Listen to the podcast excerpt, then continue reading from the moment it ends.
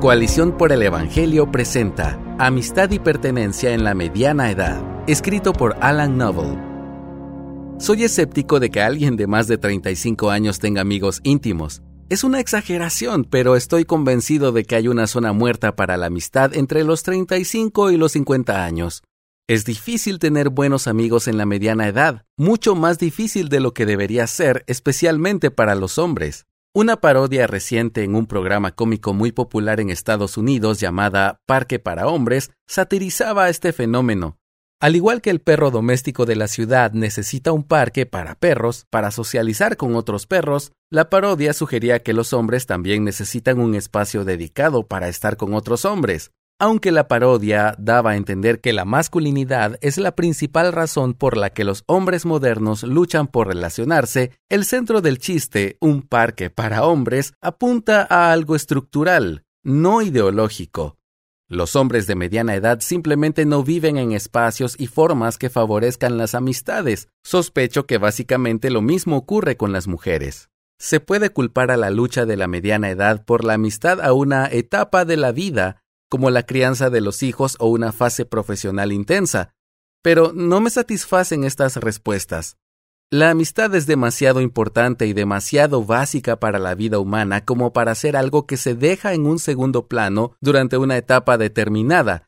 Siempre que debemos suspender una parte esencial del ser humano, algo más profundo se rompe.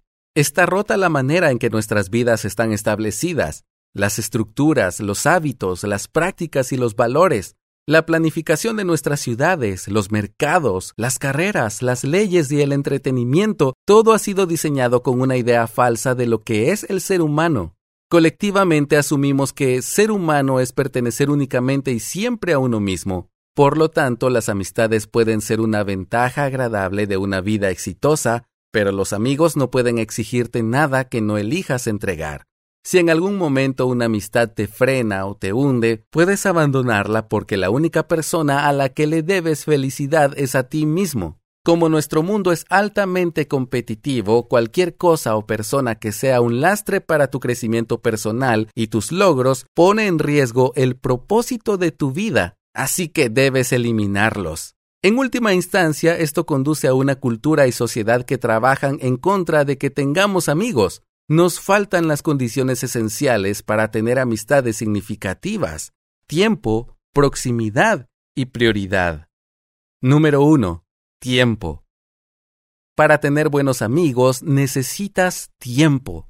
No se trata de un tiempo programado en la semana, aunque eso también está bien. Necesitas tiempo no estructurado que permita que se den conversaciones y tiempo de ocio sin agenda ni objetivo, excepto estar con alguien. No creo que se pueda amar realmente a alguien si no se practica el estar con tal persona. Se necesita historia y vida en común durante largos periodos de tiempo. Supongo que es posible tener un amigo íntimo antes de experimentar las alegrías, los sufrimientos, las crisis y la gracia con ellos, pero es poco probable.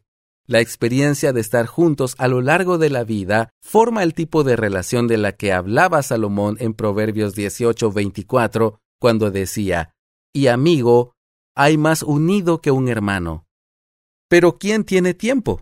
Los avances tecnológicos y los métodos nos permiten hacer más en menos tiempo. ¿A dónde va ese tiempo liberado? No va al ocio. No se destina a vivir con los amigos de forma desestructurada y sin agenda, en lugar de eso, descubrimos nuevas obligaciones, nuevos problemas que abordar, nuevas formas de mejorarnos a nosotros mismos, nuevas normas y nuestros objetivos que creemos erróneamente que nos diferenciarán de los demás. Si no perseguimos algo nuevo, estamos tan agotados por el afán de optimizarnos a nosotros mismos que nos rendimos y nos adormecemos con la televisión o lo que sea. Esto no describe a todo el mundo, pero te aseguro que es común. Solo tienes que preguntar a tu alrededor. Número 2. Proximidad. A pesar de la conectividad que ofrece Internet, he encontrado muchos amigos íntimos en línea, no es lo mismo que vivir físicamente cerca de alguien. He compartido tiempo no estructurado con amigos mientras jugaba videojuegos en línea con múltiples jugadores y chateaba. Al igual que las videollamadas, los correos electrónicos, las cartas, los mensajes de texto y las llamadas telefónicas, chatear en línea durante un juego era una alternativa aceptable para el compañerismo personal, pero solo aceptable. Hay formas de estar con alguien que solo puedes experimentar a través de la presencia física. Es bueno poder abrazar a un amigo, verlo reír, estar presente cuando se está derrumbando y sostenerlo. Es bueno poder llevar comida a un amigo o invitarle espontáneamente a cenar o a ver un partido. Todo eso es muy difícil de hacer cuando vivimos tan lejos unos de otros. Nuestras casas amuralladas y la extensión de nuestras ciudades son una barrera para la amistad. No se puede pasar por la casa de un amigo si se tarda 20 minutos en llegar en auto, sobre todo si llegas y te reciben con una valla y una puerta cerrada que te recuerdan que te estás entrometiendo. He sentido la importancia de la proximidad con mayor intensidad al quedarme en casa con mis hijos pequeños. Me encantan mis hijos, pero verlos durante horas, aislado de otros adultos, tiende a volverme loco. Quiero invitar espontáneamente a un amigo y a sus hijos para que me hagan compañía, pero a pesar de la facilidad de la comunicación moderna, es difícil coordinarlo. Como nuestras ciudades están diseñadas para personas que viven vidas individuales, no debería sorprendernos que sea realmente una ardua labor reunirse para jugar. Número 3. Prioridades. Incluso si has sido bendecido con mucho tiempo libre y la proximidad de amigos que podrían convertirse en buenos amigos, sigue existiendo el problema de las prioridades. Las amistades profundas requieren un gran sacrificio, exigen que dejes de lado tus preferencias, objetivos y esperanzas, a veces por el bien de otra persona. Si eso te parece demasiado trabajo, vivirás una vida triste y solitaria. Pero en tu defensa te han enseñado a pensar que es demasiado trabajo. De hecho, probablemente te han enseñado que priorizar tus objetivos vitales es una obligación moral. Nuestra economía nos presiona para que busquemos la carrera o el estilo de vida óptimos, independientemente de a quién eliminemos o de lo que dejemos atrás. Se supone que nuestros trabajos son fluidos. La fluidez nos permite seguir nuestras aspiraciones. Queremos ser ágiles con nuestros objetivos profesionales, visualizando una carrera como un movimiento progresivo de crecimiento, multiplicación y cambio. Queremos alcanzar la mejor educación para nuestros hijos o la ciudad ideal que sea próspera, segura y que comparta nuestras opiniones políticas. Por eso es menos frecuente que alguien permanezca toda su vida en la misma empresa y en la misma ciudad. Este tipo de vida ya no parece tener sentido. Ser estático es estar estancado. Casi inevitablemente, cuando buscamos nuestros objetivos de la vida, acabamos dejando atrás personas y lugares. Una vez que una persona, familia o institución decide desprenderse de un lugar, todos los demás tienen menos motivos para quedarse. Cuando nos aferramos vagamente a las personas, lugares e instituciones a las que pertenecemos, invitamos a los demás a que también sean flexibles con sus compromisos. La agilidad que exige la sociedad entra en conflicto directo con el tipo de sacrificio y compromiso que requiere la amistad. Las comunidades exigen compromiso, así es como funcionan. Cuando todo el mundo en tu calle se compromete a mantener su césped, es más probable que lo cortes cada fin de semana. Cuando nadie te saluda cariñosamente en la iglesia, te invita a comer o pregunta tu nombre, es fácil abandonar por completo la idea de la amistad. Cuando las instituciones y los miembros de una comunidad desertan, todos los demás se ven incentivados a desertar. Pronto te quedas con una ciudad profundamente desapegada y sin compromiso.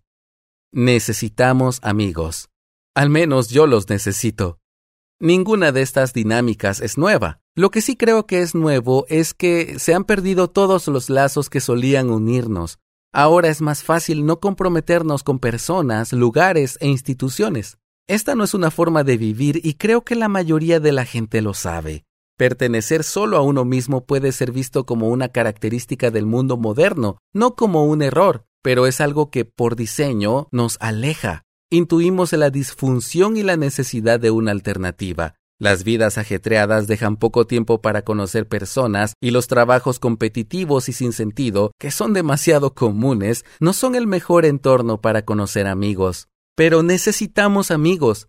A pesar de los desafíos, podemos tener amistades profundas y significativas. Solo tenemos que aceptar que, aunque sea difícil cultivarlas y mantenerlas, valen la pena. Poder llamar a un amigo sin previo aviso y pedirle a su familia que venga a comer, conocer a alguien durante el tiempo suficiente y confiar en él lo suficiente como para poder confiarle tus miedos y pecados más profundos.